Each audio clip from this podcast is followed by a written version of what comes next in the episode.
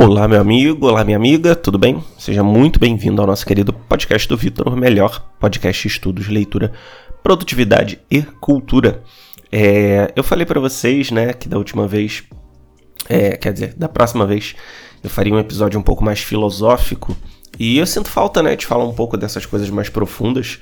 Eu tenho feito, assim, episódios mais mais tranquilos ali de ouvir, sem precisar refletir muito, né? Alguma coisa de vida financeira, alguma coisa de produtividade. Mas hoje eu queria falar sobre um assunto um pouco mais sério, digamos assim, né? Que são as pressões alienantes, né? Pressões alienantes é, é um conceito muito importante.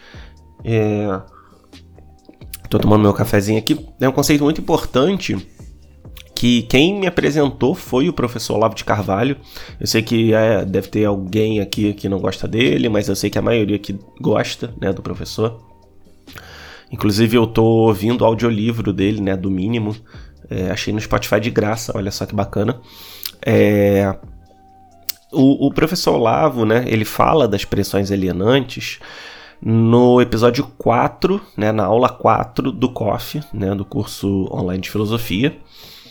E ele fala sobre o que são né, as pressões alienantes. É, ele fala sobre pressões, né, elementos da nossa sociedade que nos fazem perder a autonomia, que nos fazem faz com que a gente deixe de, de pensar nas coisas mais altas e fique só lidando com as coisas do dia a dia e por aí vai.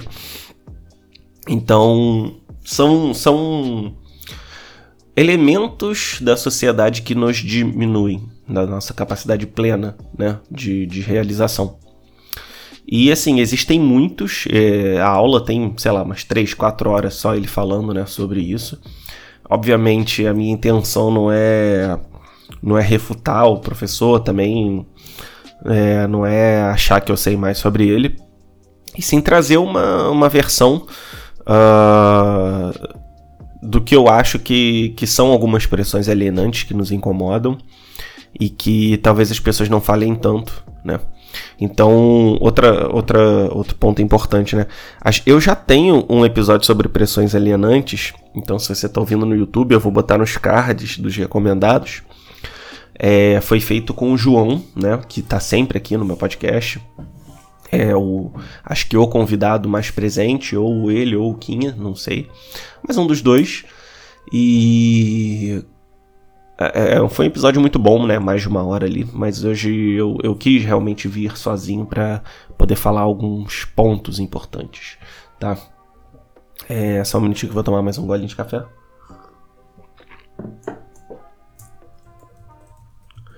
Vamos lá. Uh, eu separei aqui né, um roteiro, mais ou menos, sobre quais são as pressões alienantes que, que a gente vê nos dias de hoje, né? Dois deles, duas delas, né? É, o professor Olavo já fala, mas eu, eu vejo outras aqui que, que podem acabar nos prejudicando muito. A primeira, que o professor Olavo fala assim mais extensivamente, né? É o tempo, a pressão que a gente tem em relação ao tempo. E assim, só um disclaimer, né? Antes de, de começar a falar sobre as coisas mais profundamente. É assim, eu não tô falando para vocês é, fazerem uma revolução contra a sociedade ou se virarem contra tudo que existe, não, pessoal. Tô falando como um diagnóstico para vocês diagnosticarem que essas coisas elas acabam diminuindo a nossa liberdade, acabam faz, fazendo com que a gente faça coisas que a gente não quer. É, e não necessariamente para você dar uma de revolucionário e, né, e se revoltar. Não. Não. Só para deixar claro. Não quero estimular isso na, na minha audiência. Vamos lá. É a pressão alienante do tempo. É, o professor Olavo fala né, que se uma pessoa de algumas centenas de anos atrás viesse aqui para nossa sociedade atual, ela ficaria maluca né, com essa nossa pressão em relação ao tempo. Ah, eu tenho que chegar no trabalho 9 horas, ah, eu tenho que fazer isso aqui 10 da manhã, eu tenho que entregar isso aqui a, a, até dois dias, né? É, eu que trabalho pela internet tenho muito essa questão do tempo, né? Mas, é, em relação a prazos, né? Mas eu não tenho tanto em relação a horários de trabalho. Então isso é bom, eu consigo, né, me desvencilhar um pouco disso. Mas ainda assim, É, ah, tem que fazer um negócio aqui rapidão para amanhã. Enfim, esse tipo de coisa acontece. É, outra coisa importante, né? Uh, a gente tá acostumado com essa rotina de 9 às 5, né? Trabalhar de 9 às 5 ou de 8 às 5, né? Contando aí a hora do almoço. É... Mas nem sempre foi assim, né? Antigamente existia uma conformação entre trabalho e vida cotidiana e as pessoas até trabalhavam menos, né? Mas elas eram, obviamente, menos produtivas. E a produtividade também é um pouco de, de, de uma é, pressão alienante. Eu ainda vou falar sobre isso também. É, só que o tempo, ele. Cara, ele, ele se faz tão presente, a gente não pode ter um dia mais calmo sem ter que olhar muito pro horário, né? Se você tem mais de uma certa idade, já tá pelo menos ali na faculdade ou trabalhando, cara, dificilmente você vai ter um dia em que você não precisa se preocupar com os horários, né? Eu, assim, é, agora nos fins de semana tô tendo uma rotina um pouco mais tranquila, mas mesmo assim, né, cara, tem que ficar de olho, ah, pode aparecer um post ali para corrigir, alguma coisa ali para fazer. E, enfim, não, não tem muito que eu possa fazer, né? E a maioria das pessoas que trabalha tem que lidar com isso, pressão do tempo, né, a todo momento e até na hora de sair, até coisas simples, né? Ah, vamos sair é, três horas, pô, beleza, vamos. Aí você tem que ali se planejar em relação ao tempo. São coisas que, como eu posso dizer, é, acabam fazendo com que a gente não tenha tanta autonomia no dia a dia. Assim, é perto das outras coisas que eu vou falar, uh, não é tão alienante, eu diria assim. Eu acho que tem coisas piores, né? Uh, eu, a gente já falou extensivamente sobre o tempo, né? No outro episódio, eu também não quero me alongar muito, é, senão vai ficar repetitivo. É o segundo, né, que o professor Lavo fala. São, é um meio, né? Os amigos e a família. E assim, Deus é muito bom comigo, porque ele me deu uma família muito boa, que me apoia, né? Tá sempre comigo, próxima, que eu gosto muito de todos, né? Claro que às vezes tem um primo de segundo grau que eu sou mais distante, mas assim, eles não chegam a incomodar nem nada, né? E a minha família mais próxima, cara, é sempre tá ali apoiando, tá ali realmente, às vezes não entende as coisas que eu tô fazendo, mas tá ali apoiando, né? E aí a gente tem que discernir também. Muitas vezes a pessoa, ela se preocupa com você, ela até pode falar alguma coisa que te magoe, mas elas é, é uma preocupação genuína, a gente tem que diferenciar, né? Então, por exemplo, é, não foi o caso de eu ficar magoado, né? Mas outro dia minha mãe me mandou um áudio falando: Ah, pô, mano, pô, será que não é bom você procurar alguma coisa mais estável do que os clientes e tal? E a gente tava conversando, né? Não foi, ela não mandou isso de graça, né? A gente tava conversando. E aí, é... obviamente eu não fiquei chateado com ela, porque eu sei que é uma preocupação genuína dela. Eu sei que ela, né, se preocupa muito comigo. Mas, da mesma forma, é, também não, não, não dá para negar que tem familiares que eles impõem muito essa visão, né? Ah, meu filho vai passar num concurso e fazer sei lá o quê. Pô, mas e se o filho não quiser passar no concurso? E se o filho quiser ser empreendedor, né? Ah, meu filho vai ser empreendedor e sei lá o quê. Tá, beleza, mas se o cara não tiver ver empreendedor, se o cara quiser ser concurseiro, tá entendendo? É... Existem caminhos diferentes e a sua família te apoiar, seja ele qual for, mesmo que você mude e tal, é muito importante, cara, muito importante. É... Foi, é, teve até um caso interessante, já contei isso aqui. Um amigo meu, Cadu, né? É, eu já posso falar abertamente porque a gente já ficou de boa. Ele, há muitos anos atrás, veio falar comigo que ia fazer cinema. E isso depois de, de fazer química, história, né? De ir trocando. E aí eu pensei, né? Eu falei, ah, cara, pô, você tem certeza? Pô, cinema, não sei se é bom tal. Aí ele né, falou seguro, não, cara, tô decidido tal, nem sei se ele tá fazendo ainda. Mas eu, assim, eu pensei, pô, cara, que babaquice é minha, sabe? Deixa o cara tentar, pô. Fala sério, quem sou eu? Pô, eu pago as contas do cara, sabe? Eu, eu tô ali sempre quando o cara precisa? Não, então que direito eu tenho de, de ser aquela pessoa que dá um conselho, assim? Uma coisa, porra, é, é tua mãe, né? Sei lá, tuas irmãs, teu pai falarem alguma coisa. Mas um conhecido, assim, né? Não sei se, se, se é uma coisa que que vale a pena você ouvir, né? E, e, é sempre assim, né? O meio, né? Os colegas, os conhecidos. Muitas vezes você fala alguma coisa, as pessoas não aprovam e aí a gente fica meio que escravo do meio. Adolescente é muito assim, né? É, o adolescente, por mais que a gente tenha em mente, né, na adolescência, como essa época de rebeldia, ah, de quebra de regras e padrões, você vai ver que o adolescente, cara, ele é muito mais padronizado do que um adulto. Porque o adolescente ele segue exatamente a manada, só que ele, ele segue a manada da tribo dele. Então o adolescente ele deixa de ser uma criança normal e vira um roqueirão, mas ele sendo um roqueirão, ele segue a manada dos roqueiros, tá entendendo? Ele faz exatamente tudo que os caras fazem. É, o, o pessoal que, que gosta de alguma outra coisa, assim, é, gosta exatamente das mesmas coisas, fala as mesmas coisas, os mesmos discursos, etc. É e até uma fase de muita ideologia, né? É, o pessoal fica muito militante ou muito mitante, né?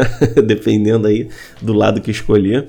É uma coisa até meio chata, mas enfim, geralmente é militante, mas acaba enchendo um pouco o saco. Então você vê que o meio ele exerce uma pressão tamanha que se você não aprender a se desgarrar, porra, cara, é, é foda, entendeu?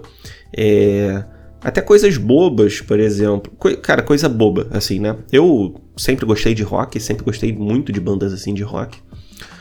E antigamente eu não gostava tanto do, do heavy metal ali tradicional, né? Iron Maiden, Black Sabbath e tal.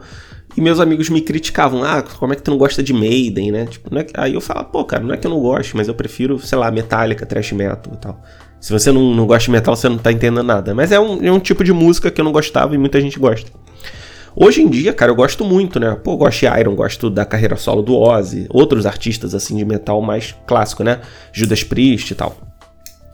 Mas na época eu meio que me sentia mal por não gostar dessas coisas. E cara, pensa, é um gosto musical. Imagina então, o, tipo, o cara que ele entra num grupinho super militante e ele não concorda com aquilo, mas ele acaba mudando a visão para se adequar àquele meio. E o pior é que, assim, não é nem adolescente só que faz isso, né? Tem muito adulto que se curva perante o meio, né? O mais clássico isso.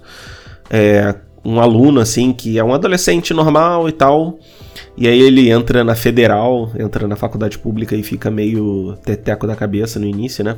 Tava até falando isso com a minha namorada, ela falou, ah, cara, é porque também é um período em que as pessoas é, pensam que estão meio que livre, né, da, da influência, assim, dos pais e tal, tem mais autonomia, e realmente, né, é uma época de adolescência tardia, né, é, em que muita gente acaba se rebelando contra tudo que sempre acreditou. Depois até volta ao normal, né? Depois volta à linha base. Ou não, fica ali no meio termo. É... E eu já vi isso acontecer, obviamente, né? Perto da minha convivência. Mas de qualquer forma, não é. Assim, não é algo tão frequente.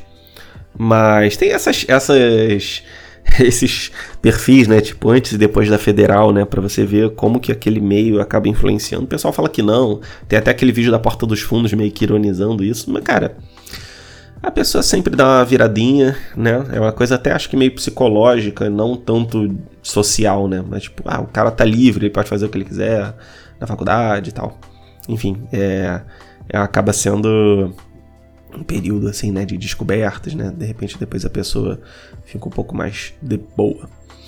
Uh...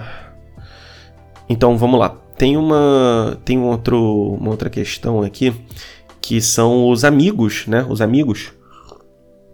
Quando a gente fala de meio, ainda ainda falando de meio, essa questão dos amigos ela importa muito, né? É... Então, por exemplo, os seus amigos mais próximos, eles são muito importantes, né? Porque muitas, assim, muitas pessoas não têm uma validação assim da família. Então acabam procurando nos amigos, né? Uma espécie de validação, uma espécie de, de encontro de valores e tal.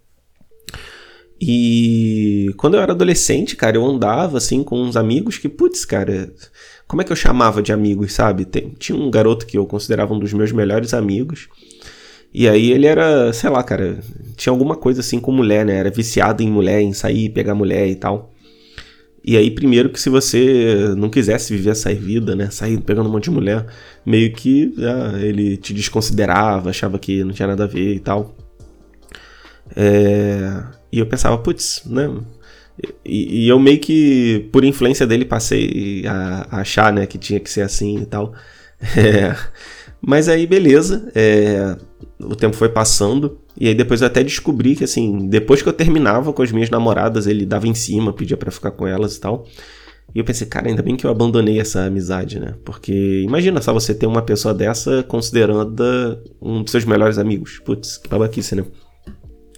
E aí é, que, aí é que tá o negócio. As pessoas têm essa, esse pensamento de que a amizade da infância é aquela amizade pra vida toda e tal. E aí você faz um churrasco de amigos de infância.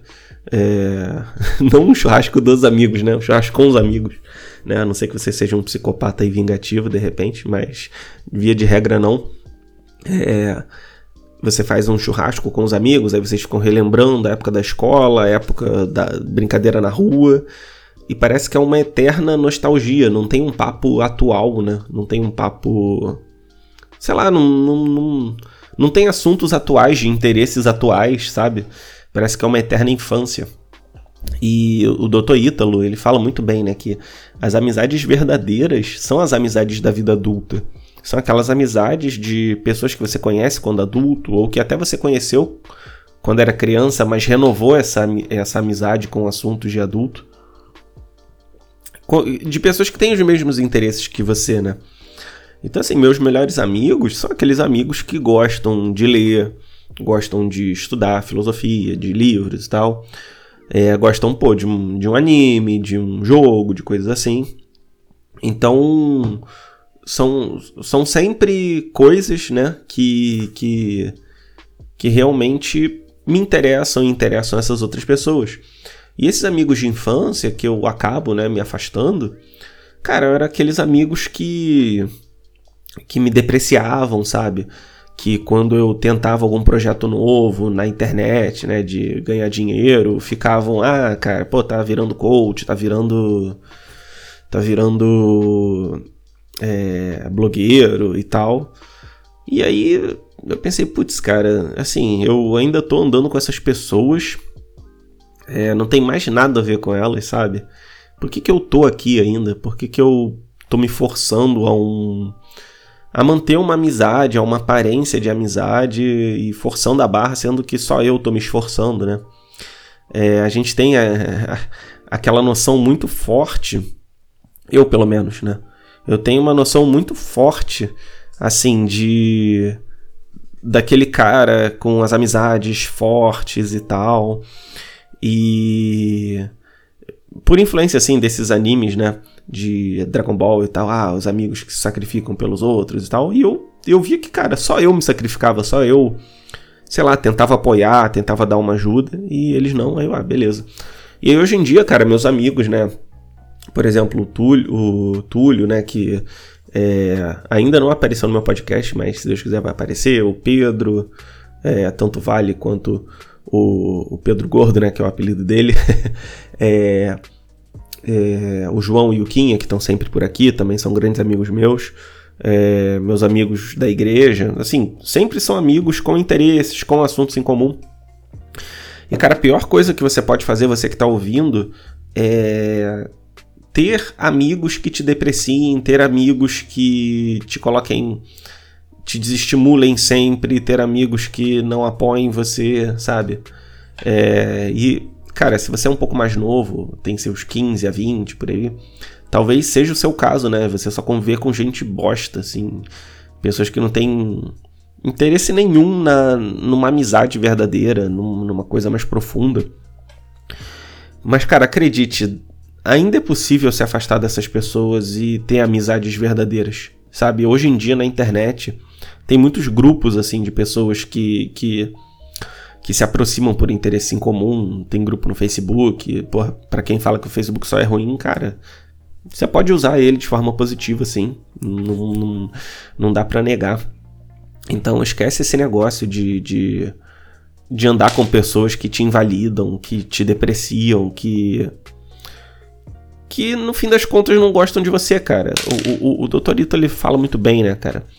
É, no Brasil, o amigo, o que se chama de amigo, é uma pessoa que tem carta branca para falar mal de você para todo mundo na sua frente.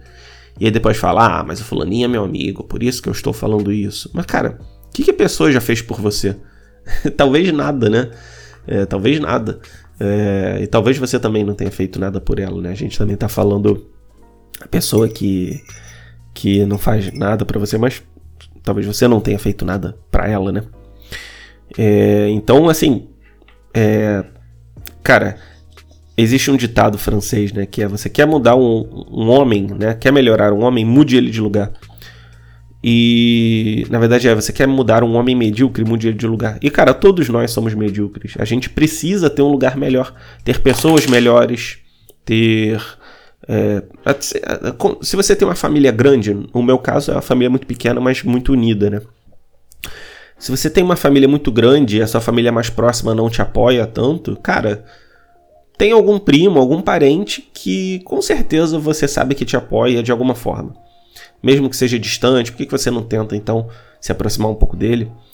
É, que você admira, que seja, né?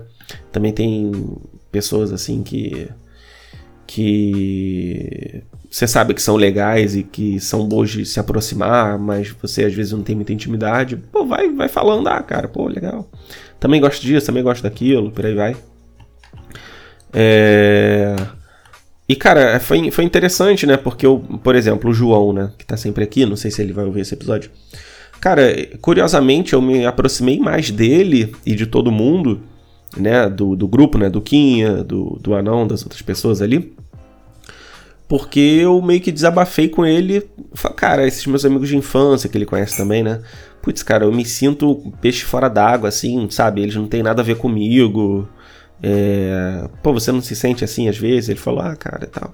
Enfim, a gente trocou uma ideia e desde então me aproximei muito mais dele, né? Então, às vezes você ser honesto, assim, falar das coisas, porra, você consegue é, se aproximar de pessoas muito melhores, tá? Então, acho que a, a principal importância desse desse episódio talvez seja essa, né? De, procurar um meio mais propício. É, e aí agora ainda tem muitas outras é, pressões alienantes que eu quero falar, né? É, vamos lá então.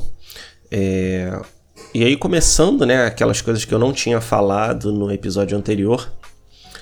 Uma pressão alienante muito grande que eu considero é a do dinheiro. Obviamente, não tô falando, tipo, ah, você é um cara rico, você é um cara cheio de grana que não precisa se preocupar com dinheiro, pode comprar o que quiser, beleza, isso não vai ser um problema para você mas convenhamos que pessoas assim são a minoria da população, né? Então, dinheiro, cara.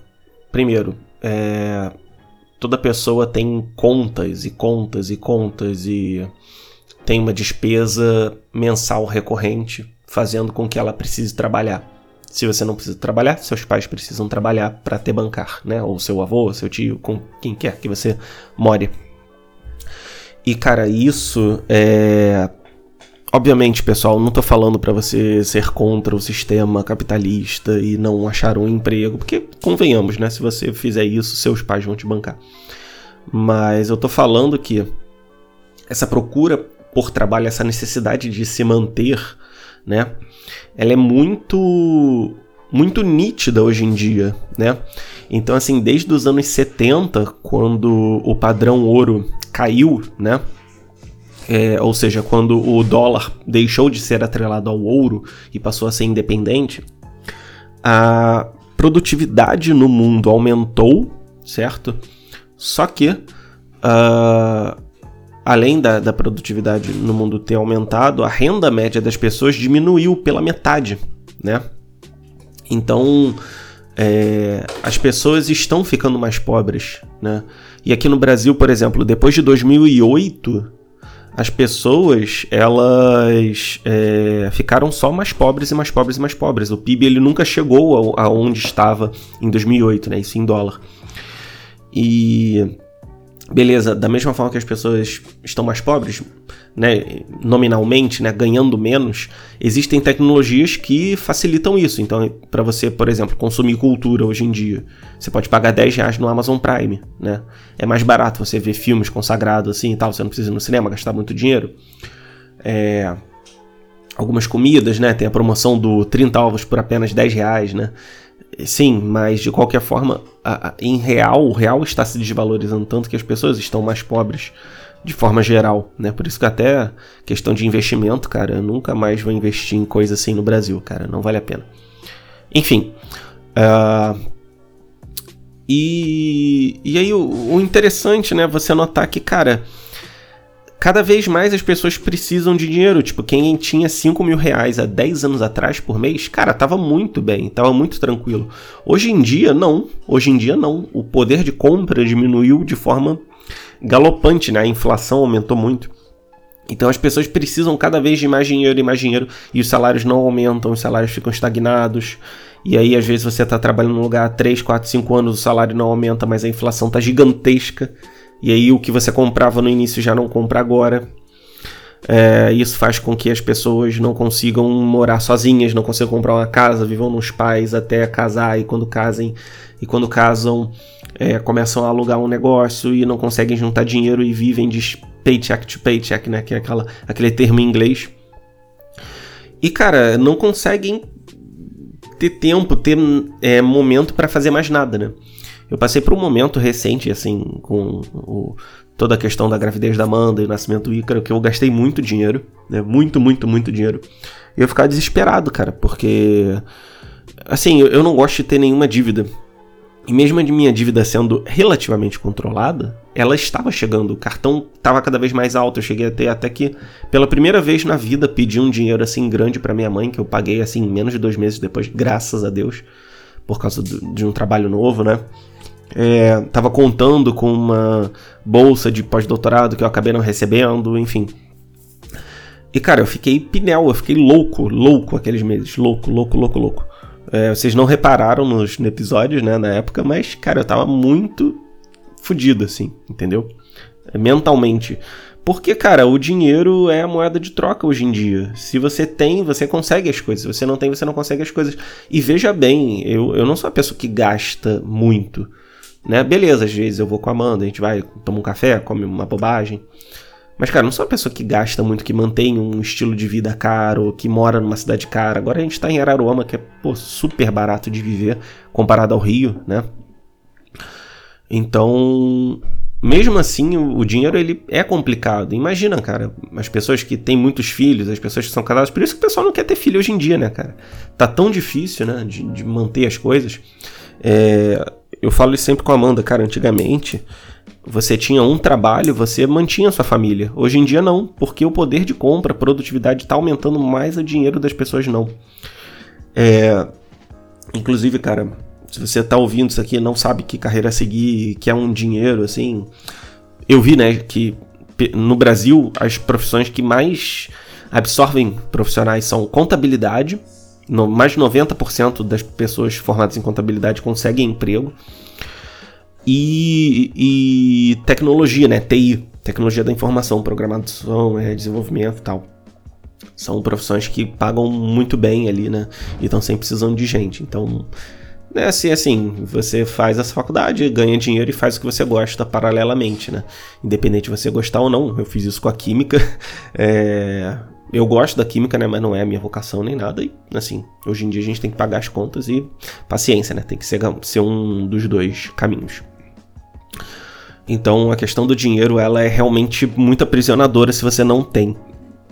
E eu diria até se você tem. É, eu não sei porque, né?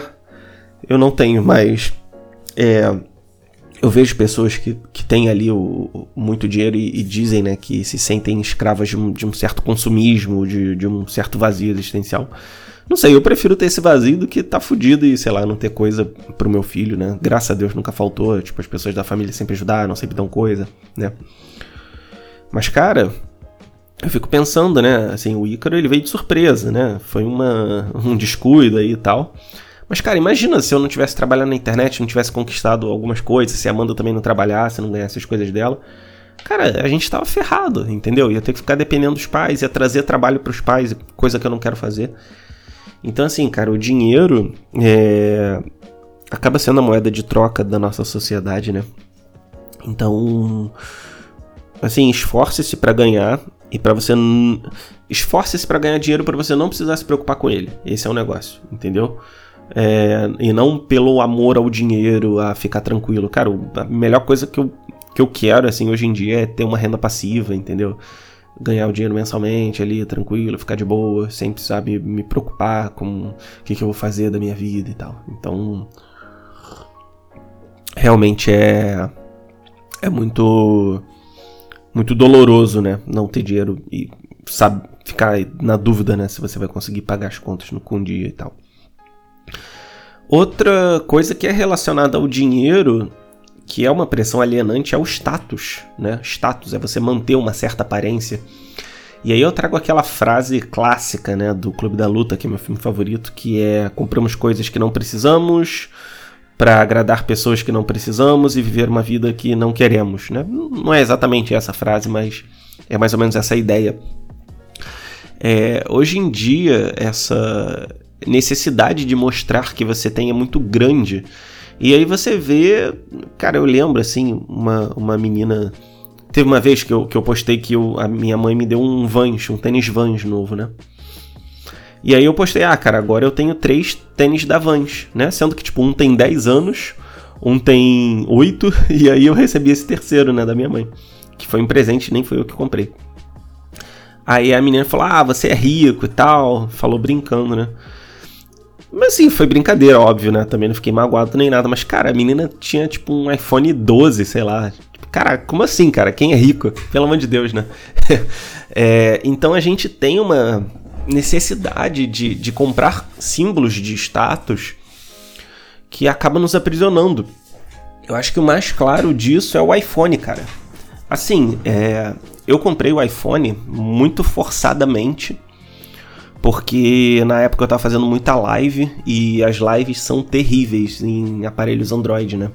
O Instagram ele beneficia aparelhos da Apple porque ele, ele é nativo da Apple, né? Ele começou sendo só da Apple e tal. Do iOS, né, no caso. E cara, foi caro. Eu comprei o modelo 7, né? Já tava no 12, sei lá, 11, sei lá. Mas eu comprei o 7 e tava caro, eu comprei usado. Comprei no troca, acho que é troca fone, né? Que é aquele loja de celular usado. É, parcelei, né? Bastante ali. E fiz a minha compra, beleza. E aí, às vezes, até as pessoas falam: ah, pô, tu tem iPhone. Tá? Eu, Caramba, cara. É, eu comprei por, por ser uma ferramenta de trabalho. E eu vejo gente que compra o iPhone e não, não trabalha como influencer, né? Se você trabalha como influencer, quer ter uma foto boa, beleza, pode justificar. Mas assim, é, as pessoas querem manter um, um, estilo de vida. E, cara, às vezes a pessoa não usa para nada. Pra, que que tem o um iPhone, pelo amor de Deus? Podia estar tá gastando muito mais sabiamente o dinheiro, investindo, buscando uma autonomia mesmo financeira. É, e acaba querendo manter essa aparência, né? Digamos assim. É, obviamente, né, pessoal, pô, não, não, quero ser fiscal do que, que você tá gastando aqui. O que eu tô falando é minha opinião, mas se você discorda e quer comprar o iPhone porque acha legal ter, e ok, beleza. É, tem doido para tudo, né? Mas ok. E assim, o, o foda da Apple é porque você. O fone deles é mais caro, o carregador deles é super vagabundo, né? Aquela entradinha. Eu, inclusive, compro do paralelo, que é mais barato e a qualidade é melhor, né? Que é aquele fio achatado, né? Fio chato, né? Que é muito mais resistente, o paralelo. Então, é... Por exemplo, além do celular, né? Carro. Cara, toda a indústria automobilística é baseada no desejo. Toda, toda, toda, toda, toda. Primeiro que a maioria das pessoas que moram em capitais assim grandes não precisa de carro. Cara, se você mora no Rio, é, eu imagino que em São Paulo seja assim também, mas se você mora no Rio, você sabe a, o quão chato é ter que estacionar. Né? O quão chato é ter que achar uma vaga. O quanto chato, quão chato é você ter que pagar o estacionamento no shopping. O quão chato é você ter que lidar com tudo isso. É terrível, é, é estressante. E 99% das pessoas assim que, que tem carro em cidade grande não precisam, sinceramente. Aqui a gente mora em Araruama, as coisas são longe, a, a terra, a estrada é de terra, né? Então, em alguns lugares, então, beleza, a gente tem um carro. É, que é um carro super simples, é um Corsa. Mas é, com o dinheiro que eu tinha, daria pra, sei lá, dar uma entrada e financiar um, um carro melhor, digamos assim. Mas parando para ver, cara, o carro leva a gente para todos os lugares que a gente quer. Beleza, o carro tá meio fodido, mas é, a Amanda fez até um consórcio aí, né, para pegar um novo. Mas deve demorar um pouquinho para chegar, porque consórcio acaba demorando, né, alguns aninhos aí. E, cara, assim, eu vejo as pessoas querendo manter um estilo de vida e ter um carro zero e novo e tal. E aí você vê o que, que as pessoas ricas fazem, né? É, não sei se vocês conhecem o Felipe Tito, né? Ele é um ator e empresário. Assim, eu tinha um preconceito, mas, porra, eu vi um podcast com ele. O cara manja muito, assim. O cara manja muito. E ele, cara, ele é multimilionário. Ele tem coleção de carro, entendeu? Ele tem, sei lá, nove empresas, sete empresas. Tipo, o cara é foda, né? Em relação a dinheiro. E ele falou, cara, eu não compro carro. Eu não compro carro zero. Não compro carro zero, deixa o cara que tem muito mais dinheiro do que eu comprar o carro zero. E aí, depois de dois, três meses, ele vende. E aí eu compro. E assim, o carro tem 10 mil quilômetros, 15 mil quilômetros. Tá, tá novo, tá novo. Assim, cara, se o cara multimilionário, dono de empresa, ele tem esse pensamento de não gastar dinheiro desnecessariamente, por que, que a gente vai querer é, fazer decisões financeiras burras em relação a carro, sabe? Comprar um carro luxuoso zero, é, sei lá, comprar alguma coisa assim desnecessária. No nosso caso, assim, a Amanda ela fez o consórcio aí do, do carro, mas é o carro mais simples do mercado, né? Que é o Renault Kwid.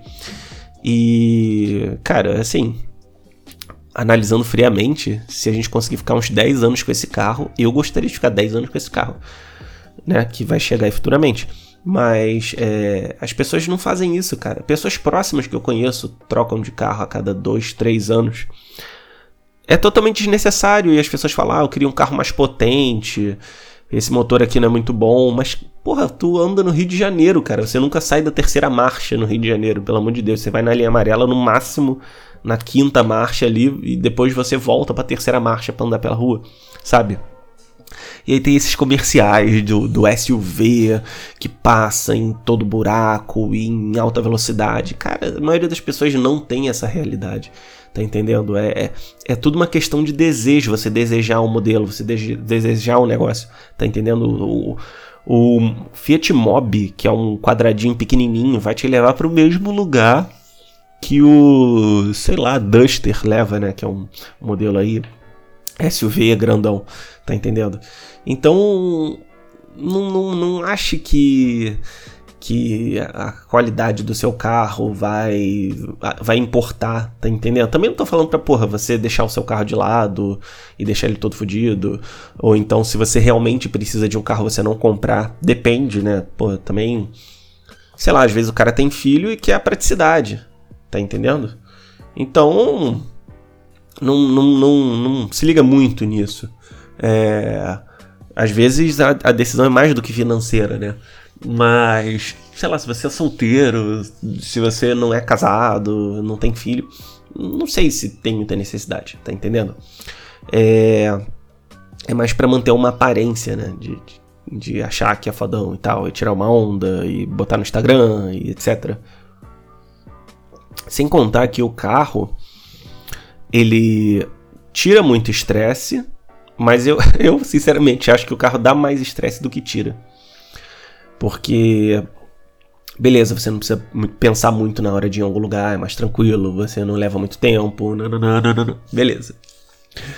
Mas para ir para lugares simples, você pode pegar uma bicicleta, né? Aqui em Araruama, né? Dá para fazer isso. Tem bairros ali no Rio, tipo Vargem Grande, né? Que a galera tem bicicleta para isso mesmo, porque é tudo meio longe.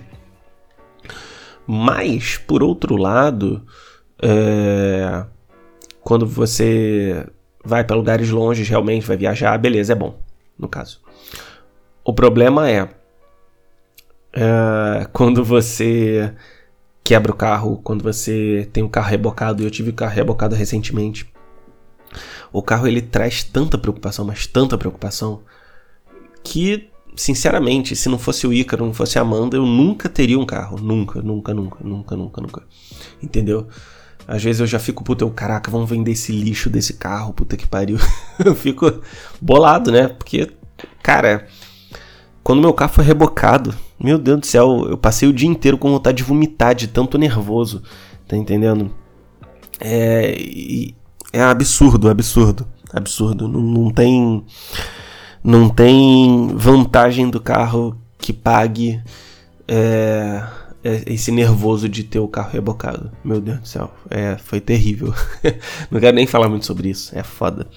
É, então, se você, se você acha que vale a pena, beleza, mas assim, considera antes fazer uma compra desse tipo, porque vai. É um filho, é um filho, cara. Eu tenho um filho, mas eu tenho dois, porque eu tenho essa porra desse carro. É. Outra coisa, né, de dinheiro. Roupas de marca, né? É... Uma coisa é você ter o dinheiro suficiente para poder comprar uma mochila da Gucci por 20 mil reais, né? Outra coisa é você não ter dinheiro se enfiar em parcelas e comprar um tênis caro para manter uma certa aparência para pessoas que não se importam com você, tá entendendo? E, e, e, tem muita música assim, né, de trap, de sertanejo, de todos os gêneros falando, ah, pô, o carro, aí eu chego de carro, aí eu chego não sei lá como, e as mulheres não sei lá o que. E, cara, é uma vida falsa, é uma vida falsa que as pessoas vivem e pregam tá entendendo? E uma coisa é, sei lá, você gosta de colecionar, né? Uma coisa é você possuir as coisas, né? Você, ah, eu gosto de ter isso aqui, mas também se não tiver, beleza. Outra coisa é, é você ser possuído pelas coisas, ser possuído pela necessidade de ter um tênis, pela necessidade de ter um, um carro, um relógio. E essas coisas é, afetarem o seu orçamento de forma que você se prejudique. Tá entendendo? Então é, é muito perigoso. Isso é muito perigoso. Então tenha cuidado com essa questão. É... Eu não acho que, que, que seja legal você ter esse, esse tipo de consumo, né? É, também, assim, cada um faz o que quiser com dinheiro, mas cuidado com essa questão de, de status, né? Inclusive, Acho que é o Bruno Perilli, né, que fala, que é um, um, cara de finanças aí, que o que mais atrapalha as pessoas a construírem riqueza, independência financeira, é manter um certo estilo de vida. A pessoa estava ganhando 2 e vai para 5 mil, ao invés de investir um pouco isso mais, seja no seu negócio, seja no seu conhecimento, seja investir mesmo em ações e tal, a pessoa compra um negócio caro. E caramba, cara, sabe?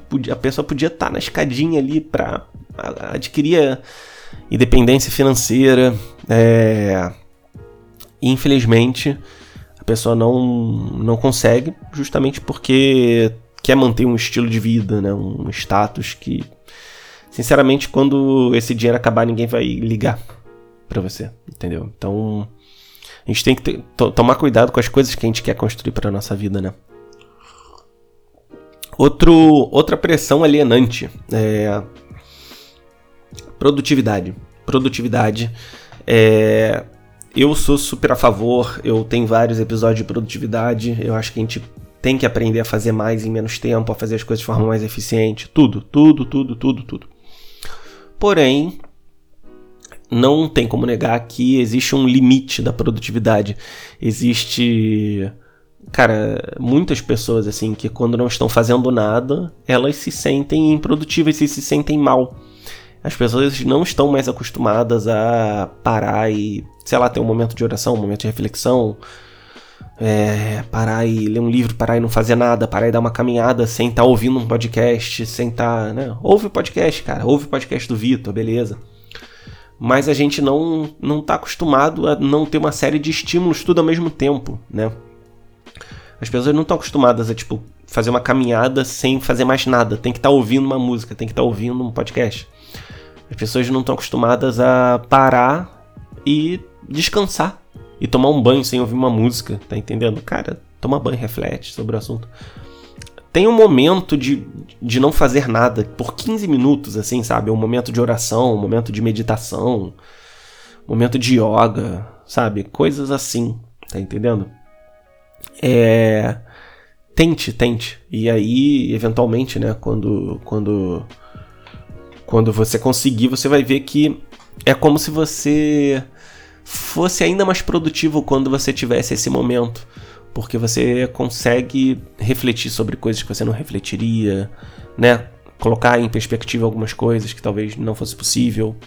Então, a produtividade é é o que move a sociedade de hoje, né? Você tem que ser produtivo, tem que estar tá fazendo tudo sempre Obviamente não tô falando para você ser preguiçoso, não fazer nada, ser um vagabundo, não. Não tô falando isso, óbvio que não.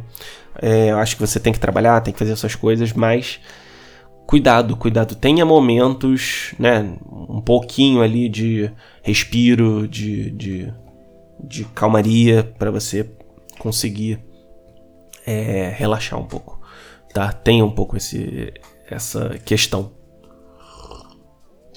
É, outra pressão alienante é a pressão da extroversão.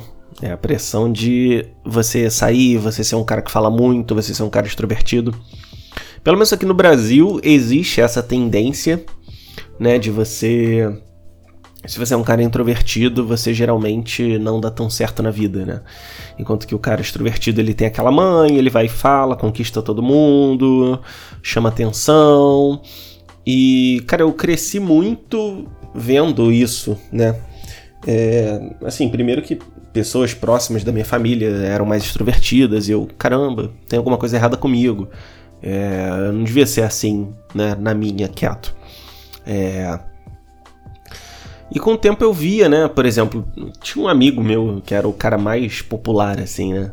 Gosto muito dele, ele tá sumido aí, nem tem mais rede social dele, que ele some, o Wanderson. Cara, era o cara mais extrovertido, mais assim, todo mundo gostava dele, todo mundo admirava ele e ele era meio que uma referência. Eu via, eu, caraca, cara, eu queria ser extrovertido assim. Ele consegue falar coisas que outras pessoas não conseguiriam, né? Um leonino típico. E eu, cara, eu queria ser assim, eu queria ser assim. É, eu cheguei até a ficar muito mal na época ali do, do na oitava série, porque eu fui fazer pré-vestibular, né, pré-técnico, né, para passar nas, nos colégios federais de ensino médio. E eu não conseguia fazer amigos e tal, era muito tímido na minha.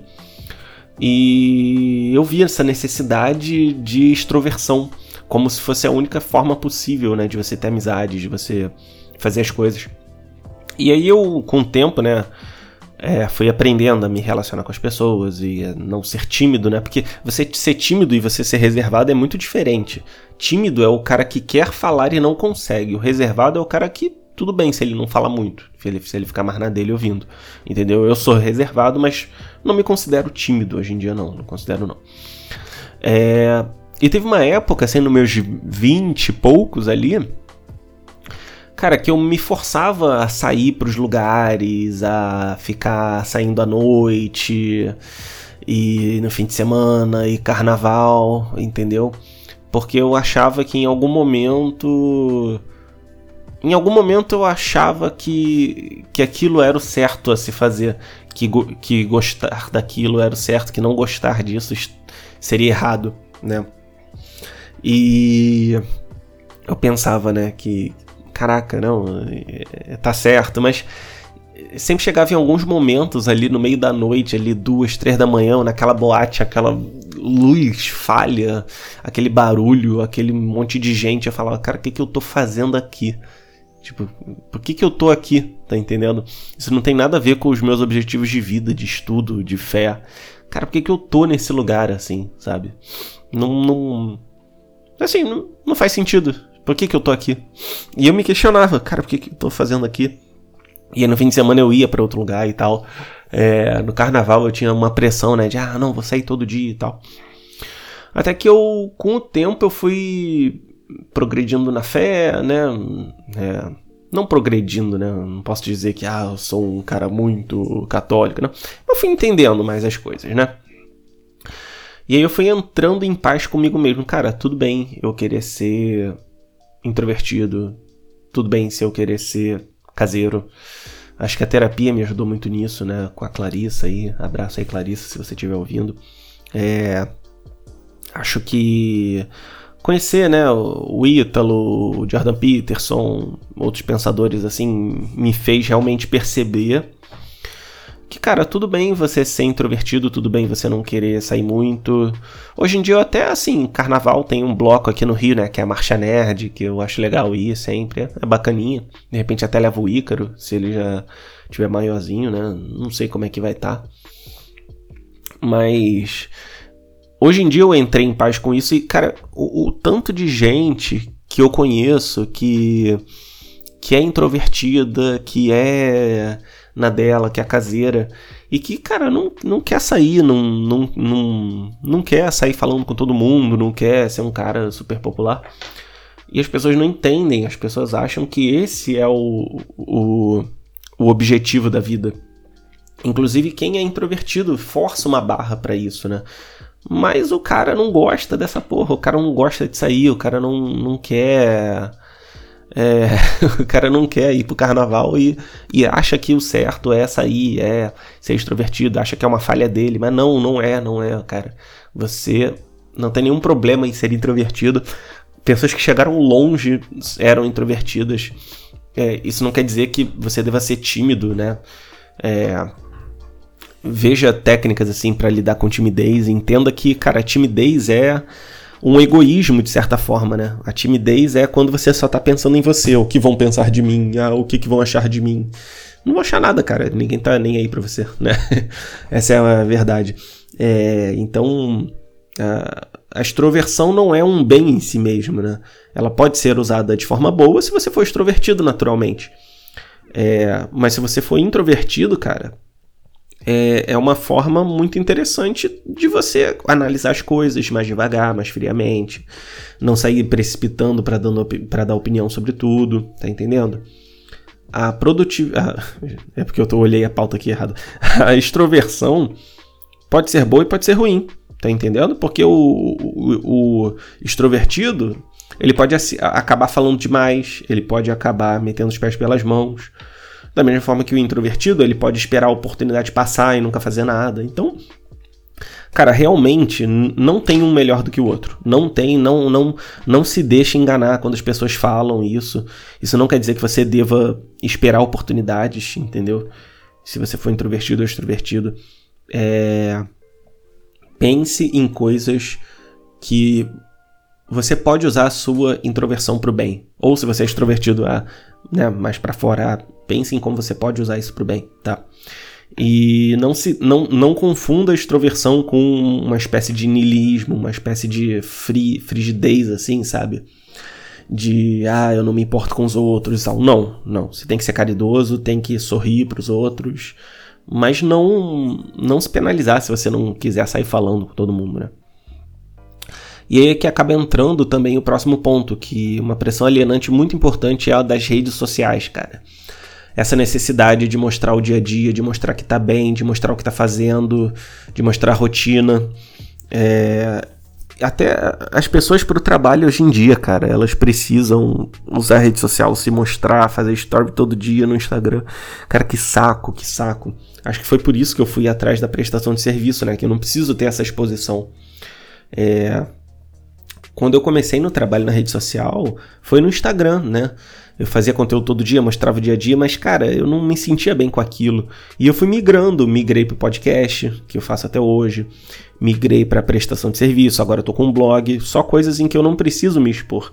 E até agora no Instagram eu passei a fazer textos diários, mas sem me expor, cara. Eu boto uma foto de stock photo, né? Essas fotos assim com direitos autor, é, com direitos de, de utilização boto um texto e pronto, só isso. Não preciso não preciso me expor. Então, essa necessidade de se expor, né, que, que passou da necessidade só de expor a vida pessoal e também a profissional, de você ter que divulgar seu trabalho na internet. Cara, é tão alienante, te faz viver uma vida para os outros. Como eu vou sair e postar um story que as pessoas vejam e gostem, sabe? Tipo, você não vai num lugar para aproveitar mais, você tem que tirar uma foto, tem que mostrar. Ontem mesmo, cara, eu fui na cafeteria com a Amanda. A gente tava curtindo, eu, ah, não, deixa eu tirar foto da mesa. Cara, pra quê, né? Que bobagem, mas eu acabei fazendo, para você ver, né, que eu não tô falando aqui como ah, um cara perfeitão apontando o dedo para você. Não, tipo, é, é uma coisa que todo mundo acaba fazendo, né? É, acaba passando, né, digamos assim. É, então, essa, essa, essa demanda de rede social é muito ruim. É, e eu, eu passo por isso no Instagram, né? No Facebook eu acabo perdendo muito tempo, mas eu. Às vezes eu deixo desativado e tal. É, e o pessoal que usa o Twitter, né, cara? É, dizem que o Twitter é o maior esgoto. Eu. Eu já tentei usar, mas eu passei tanta raiva com a turma da lacração lá que eu falei, ah, cara. Sinceramente, não tá compensando, não. não tá compensando. É melhor eu abandonar isso aí e deixar pra lá. É engraçado, né? Porque o Twitter tá há mó tempão aí. Tá? Acho que. Cara, acho que eu fiz o Twitter em 2009, assim, que eu lembro que eu falava com a menininha que eu gostava lá no primeiro ano do ensino médio. então. O Twitter tá sempre aí, o pessoal sempre acaba usando, né? E por aí vai. Uh, então. Evite redes sociais que te forcem a se expor, que te façam passar raiva que te deixa em comparação. Cara, todo mundo posta o melhor na rede social. Uma amiga da minha mãe chegou a falar é, que, que, tem grandes problemas aí com o marido, né? Ela chegou a falar, poxa, é, ah, é, mas na rede social, né, a gente mostra que tá bem e tal, e, e enquanto o relacionamento tá aos, aos pedaços, né? Então, cara, se você segue pessoas assim e você se compara e se sente mal, é, pare de seguir. E eu falo isso assim com muita honestidade. O Ícaro de Carvalho e o Ítalo Marcilli são grandes inspirações.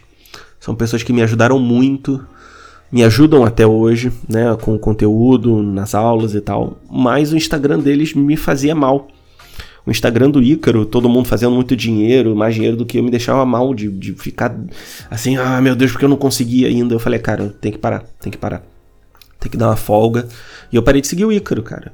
É, o Ítalo Marcelo é a mesma coisa, às vezes.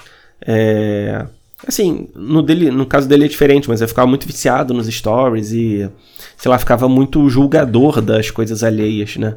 E eu falei, ah, cara, não tá me fazendo bem, então eu vou sair também, parar de seguir. E entenda quando um perfil que você segue te faz mal, né? Quem segue muito influencer é assim, vê a vida do influencer e acha que, cara, a vida dele é assim, mas, cara, o influencer ele relata para você menos de uma hora por dia, ou seja, ele pega a melhor hora do dia dele e mostra para você. Enquanto as outras 23 é ele dormindo, ele tomando café, ele não fazendo nada demais, ele ficando de bobeira. Então, cara, sinceramente, não é não é não é rede social que vai que vai te deixar mais feliz, mais completo, sabe? Às vezes, cara, assim, eu só não deletei o Instagram porque eu trabalho com isso, tá entendendo? Senão eu teria deletado, já teria enchido o saco. É... Só que você, se você usa pessoalmente, cara, deleta o aplicativo por uma semaninha, uma semaninha e vê como é que você vai ficar no final das contas. Você vai ver que você vai ter que arranjar coisa para fazer, né? Porque também você perde muito tempo é, pessoas próximas, né, que usavam duas, quatro horas por dia, pessoas próximas assim, da minha realidade, e nem trabalham com isso, cara. E aí o pessoal me pergunta, ah, Vitor, como é que você aprende francês, e você estuda, e você cuida do filho, e você trabalha, e você faz tudo? Cara, eu não perco tempo com rede social. Eu trabalho com isso. Eu trabalho com rede social, com Instagram, com internet. Mas eu não perco tempo consumindo demais, entendeu? Eu consumo na medida em que eu tenho que consumir para o meu trabalho, para aprender coisas, etc. Mas se você usa só para diversão, cara, não é diversão, não é diversão, vai ver um filme, entendeu? É... A diversão que você ganha na rede social não é nada, não é nada. Você não aprende nada. É... A não ser que você use para aprendizado. Tem perfis muito bons de aprendizado, mas de forma geral, não. Tá entendendo?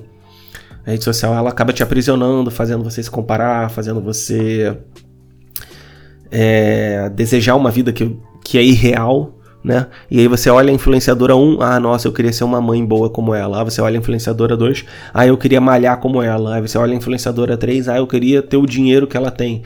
Aí você olha a influenciadora 4, ah, eu queria ter ah, o casamento que ela tem. Ou seja, você quer ter o melhor de cada uma das influenciadoras. Cara, isso é impossível, cara. Impossível. Para de tentar uma, viver uma vida que não existe. Tá entendendo?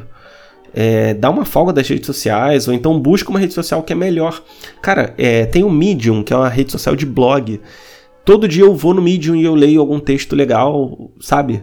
É, o Medium é pago, né, para você ler o texto sem limite, né? Mas, cara, é uma rede social que eu uso muito, de uma forma muito melhor do que eu usaria no, no dia a dia, assim, sabe? Tá entendendo? É muito doido, cara, muito doido. É, recomendo que você realmente use né, o, o, o, uma rede social melhor, ou então delete né, sua rede social atual que só tá te fazendo mal. Outra coisa é a pressão alienante do trabalho. É, você. Eu já falei um pouco sobre isso, né? Da questão do dinheiro. Mas o trabalho também exige que você lide com pessoas inconvenientes, lide com a produtividade, lide com tudo isso de forma totalmente dolorosa, é, sem você conseguir sair daquilo porque aquilo paga suas contas, né? É, e muitas vezes você não vê saída no trabalho, é, porque às vezes você fica preso e às vezes você fica, ah, se eu sair daqui eu não vou conseguir nada, né? E é até engraçado, porque às vezes quando você valoriza o seu trabalho, você acaba sendo recompensado por isso. É, tinha um cliente que, cara, eu vi que não estava legal, não estava me pagando bem. Cliente muito bom, só não pagava tão bem. Eu falei, olha, é, eu tô vendo aqui que financeiramente não vai ser legal para mim, eu tô achando melhor sair, no mês que vem não vai dar para continuar com vocês, mas esse mês eu vou entregar tudo direitinho. E aí a moça falou, ah, pô, que pena, mas beleza, tá certo. Aí depois ela falou: Olha, Vitor, é... será que se aumentar o valor dá para você? Aí eu tava ganhando 30 por texto. Falei: Ah, cara, só daria se fosse 50 por texto. Ela, pô, pode ser 45? Aí eu, ah, beleza, pode ser. Então, assim, cara, valorizando o meu trabalho, eu, eu acabei aumentando em 50% o meu valor ganho por cada texto. Então, é um negócio muito benéfico quando você valoriza o seu trabalho. Ou então quando você fala, cara, isso aqui eu não faço. Isso aqui é, é sei lá, muito degradante, é contra meus princípios, é, não, não fui pago para isso. A gente acha que a gente vai ser penalizado, mas às vezes não, cara. Às vezes não, às vezes a pessoa vai entender que você tem limite, que você valoriza o seu trabalho, entendeu? Outro dia, né, eu, eu, uma, veio um cliente pedindo um prazo muito apertado, né? E eu achei que daria conta, mas depois eu falei, olha, cara, assim, realmente não vai dar nesse prazo. Eu vou ter que aumentar mais dois dias e tal. E deu. E foi tranquilo. Uh, então, não, não tenha medo, né, de, de, de, de, às vezes você se impor, sabe? Também não tô falando para você ser o dondoco, né, que só faz, ah, só faço aquilo exatamente. Não, né? Seja um pouco flexível, mas valorize o que você faz, sabe? Às vezes as pessoas se, se submetem a certas coisas. No começo é assim, né? Às vezes você começa ganhando mal e tal. Eu tava até falando com uma colega sobre começar a trabalhar na internet, que eu comecei ganhando muito mal e acontece, né? É, então, né? Tome cuidado em relação a essa questão aí do trabalho. Outro ponto, cara, que eu quero falar muito sobre especialização. Cara, esse assunto de especialização, se você deve se especializar ou se generalizar, né? Ser um especialista ou generalista, é uma coisa que, que eu penso muito, muito, há muitos anos sobre isso. E finalmente eu tô lendo um livro sobre o assunto que tá me mostrando o que eu sempre pensava, né? É como se ele estivesse tirando aquilo que eu pensava, mas não sabia explicar. Tanto que o George Orwell fala, né, que os melhores livros são aqueles que nos ensinam o que a gente já sabe, né? Ou seja, são aqueles que ensinam coisas que a gente já intuía, mas não sabia que sabia, né? Então, é... esse livro é o Porquê os Generalistas Vencem no Mundo de Especialistas. E o livro explica, eu ainda não terminei, mas assim, quando eu terminar, cara, vai sair podcast da resenha do livro. Cara, o livro é fantástico. É, um, é a segunda melhor leitura que eu já fiz esse ano, mesmo eu sim acabar o livro, eu já sei. A, a melhor foi o trabalho 4 horas por semana, né? Porque, pô, foi muito bom. Então, vamos lá. Esse livro fala que a nossa mentalidade atual é a mentalidade de especialização. Então, até no Brasil, né, quando falam, ah, você tem que estudar para aprender mais alguma coisa, as pessoas falam, ah, você tem que se especializar, né? As pessoas falam isso, você tem que se especializar. É, a gente se acostuma a isso, né? E pensar, ah, eu vou fazer um faculdade de direito, depois fazer pós em direito empresarial e depois fazer um mestrado e depois um doutorado, sempre num, num pontinho muito pequenininho de um assunto e se tornar um especialista na área. Só que o mercado de especialistas ele é muito saturado, cara. As pessoas, os primeiro, né? O especialista, o totalmente especialista, é aquela pessoa que só sabe resolver um problema muito específico. Se ela não tem uma formação ampla, né? Então, formação em vários campos do saber, ela vai ser um profissional limitado. Só vai estar acostumado a fazer aquela coisinha daquele assunto, daquele tema, né? É, eu fiz mestrado e doutorado e, cara, as coisas que eu, que eu enfrentei no mestrado e doutorado, na pesquisa, foram coisas muito específicas. Foi um tipo de mecanismo é, físico-químico é, para um tipo de aplicação específica de um tipo de aplicação específica, né? Cara, é um nicho do nicho do nicho. No doutorado a mesma coisa, eu usei um mecanismo químico para uma aplicação específica de um material específico numa condição específica. São coisas muito específicas. Só que eu sempre tive a mentalidade de ter uma formação ampla. Então, por fora, eu sempre estudei filosofia, sempre estudei uh, política, digamos assim, né? Apesar de eu parar de me interessar por isso com o tempo. É, sempre estudei estatística, outras áreas da ciência, né? Física, biologia, né? Mesmo que de forma superficial. E isso me dá uma gama de, de soluções de problemas. Isso me dá uma gama de, de formas de enfrentar um determinado problema. Então, por exemplo, o meu conhecimento em estatística já me ajudou no marketing, porque uma vez estavam usando uma estatística lá, ah, porque 30%, sei lá o que. Cara, mas o desvio padrão de, dessa amostragem parece muito alto, né? Quem quem entende estatística vai saber o que eu estou falando. Então é melhor usar a mediana, né? Assim, é só um exemplo, né? não precisa entender de estatística nem nada. Mas é, quando você entende um pouco de várias áreas do saber, aquilo se traduz para um, um, um pensamento voltado à resolução de problemas. Então, quando você sabe bem sobre português, sobre inglês, sobre é, computadores, sobre ciência, sobre filosofia, sobre história, sobre estatística, sobre curiosidades. Você vai ter um leque de, de resolução de problemas muito maior do que o grande especialista. E aí até o, o, o autor do livro ele fala na introdução que a maioria das pessoas bem-sucedidas demoraram para começar a ter sucesso a, a, gente tem aquela mentalidade, né, da, do gênio, do super gênio, que desde cedo ele trabalha numa mesma coisa e ele consegue se destacar. Mas, cara, ele viu através de estatísticas que a maioria das pessoas não é assim.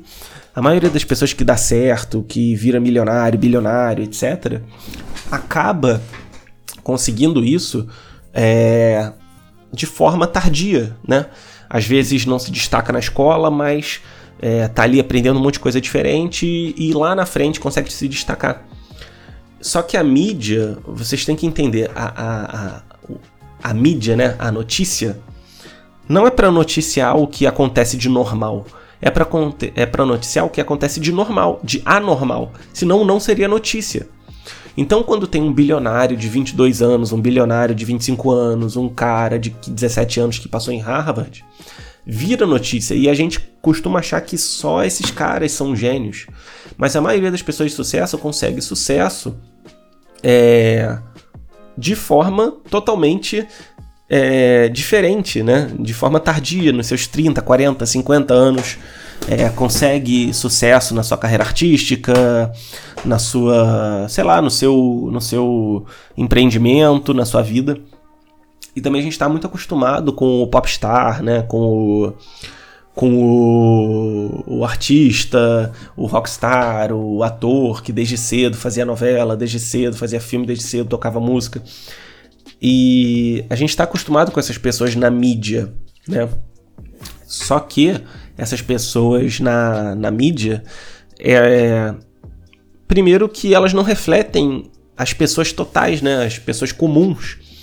E segundo que às vezes a pessoa ela nem é realmente desde cedo ela tem aquela vocação, só que tá tão enraigado na, na, na, mentalidade das pessoas que tem que ser assim, que as pessoas sempre moldam a história, né?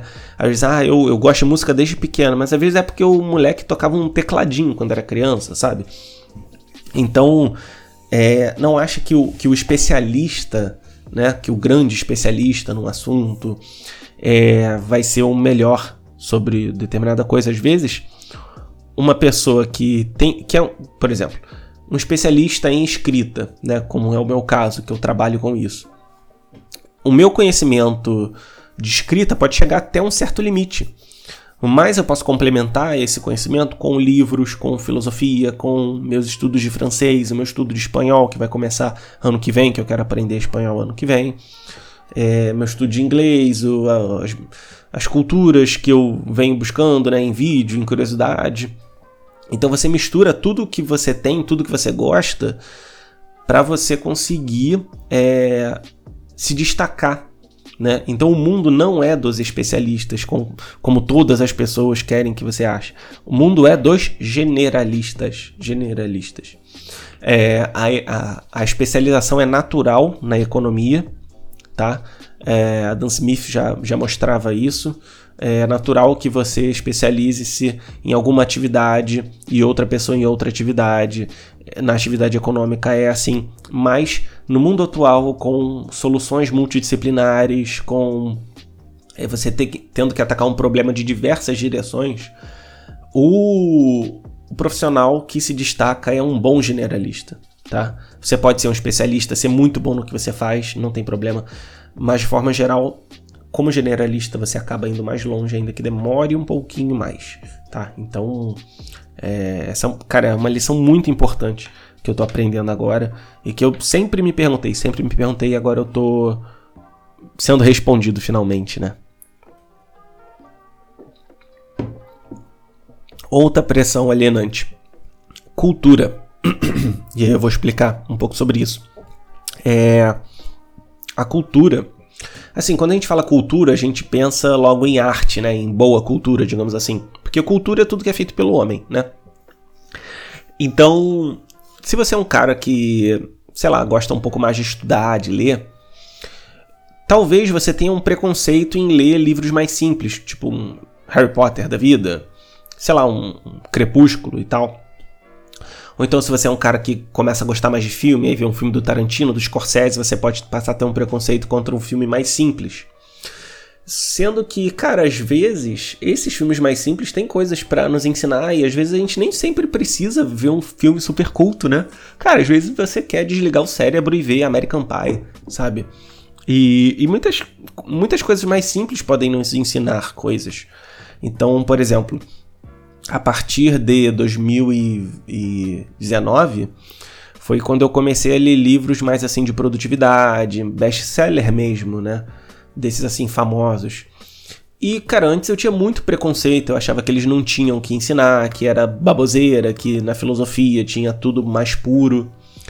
Cara, mas eu quebrei a minha cara. Aquele livro, é, Como Fazer Amigos e Influenciar Pessoas, é fantástico. O trabalho quatro horas por semana é fantástico. O Milagre da Manhã não é fantástico, mas é muito bom também. O Essencialismo é muito bom. É, cara, esses livros, assim, que são zoados pelas pessoas como autoajuda e não sei lá o que, cara, são muito bons, cara. São muito bons e a gente perde porque tem preconceito de que só vai ler livro complexo de literatura brasileira, de filosofia. Não, cara, pau no cu, fala sério. É, filme também, cara, filme. Ah, você começou a ver um filme do Scorsese, aí depois você passa a ver filmes de outros países, filme mudo e tal. Cara, eu adoro filme mudo, parece teatro, né? Eu gosto de filmes assim, tipo, mais alternativos, digamos assim. Mas, cara, qual é o problema de você às vezes sentar e ver um filme da Dan Sandler, sabe? As pessoas às vezes têm essa mania de. Quando começam a gostar de coisas refinadas, só querer coisas refinadas, né? A gente vê muito isso em cerveja, café, o pessoal que ah, eu só quero cerveja artesanal. Pô, cara, fala sério, sabe? É, eu confesso que eu tenho um pouco de culpa, né? Porque eu não gosto muito mais de beber Brahma Antártica, eu gosto de Heineken, pô, eu gosto de uma cervejinha um pouquinho melhor, mas também industrializada, né? Então, cara, é, sinceramente, cuidado com esse negócio de, de ser muito snob, sabe? Isso é muito feio, na verdade. Isso é muito escroto. É, te torna uma pessoa pior. Acaba que quando você aprende essas coisas e tal, que era para te tornar uma pessoa melhor, você acaba sendo mais elitista, mais escroto. E isso acaba prejudicando, né? Você, você mesmo, né? E a última pressão alienante que eu queria falar hoje é a da política. É, e caramba, Vitor, mas eu tenho que aprender política para saber votar direito e tal. Cara, eu concordo, você tem que votar. Eu não acho que você deva, tipo, votar branco ou nulo. acho que você tem que escolher um, um político lá para votar, né? Beleza. Uh, só que quando você acompanha muita política, você fica viciado, você fica. Ah, agora o político tal vai fazer a coisa, ah, ou então ah, o político só tá fazendo merda. E aí, independente de você apoiar ou não a pessoa, você fica maluco acompanhando todo dia, toda hora aquele conteúdo. Você fica neurótico, você fica.